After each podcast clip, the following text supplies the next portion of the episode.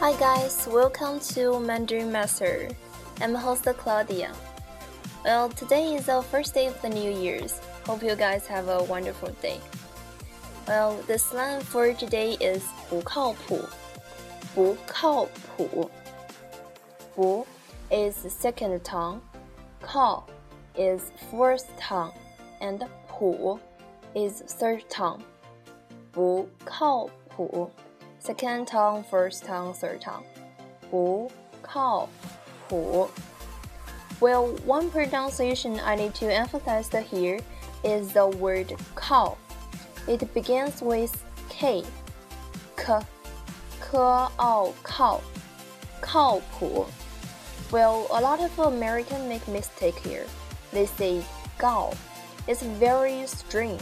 So remember, it is not 个傲高, it is 科傲靠. Well, 不靠谱 is an adjective. It could be translated into sketch or sketchy. 不具有否定的含义。不 means not. 靠是贴近、靠近的意思。靠 means next to or adjoin. 谱 是乐谱的谱。谱 means music score. So 不靠谱 could be understood as far away from music score.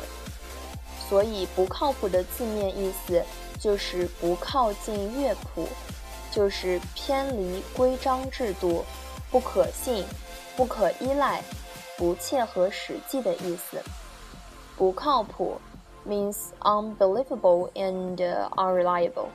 Well, North Chinese use this word very frequently. We use 不靠谱 to depict someone who is sketchy or something that is unrealistic. Um, 举个例子吧。For example, 我有一个朋友，他说他能做到任何他想做的事情。我觉得他这个人很不靠谱。 I have a friend, and he said he was able to do anything he wants. I think he is really 不靠谱。当然，不靠谱这个词不光能形容人，而且也能形容事。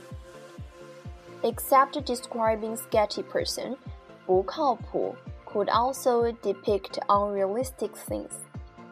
那么，让我们听一段对话。Let's check out a dialogue. 前两天给你布置的任务做了吗？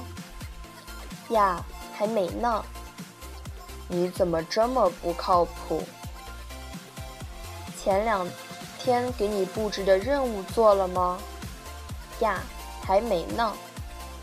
你怎么这么不靠谱？Well, do you understand this dialogue? A boss asks his employee, "Did you finish your assignment?" The employee answers, "Um, not yet." And the boss said, "How sketchy you are." Do you understand this phrase? Well, we've learned 不靠谱 and we know 不 means not. Okay, here I want to mention another character, 靠谱.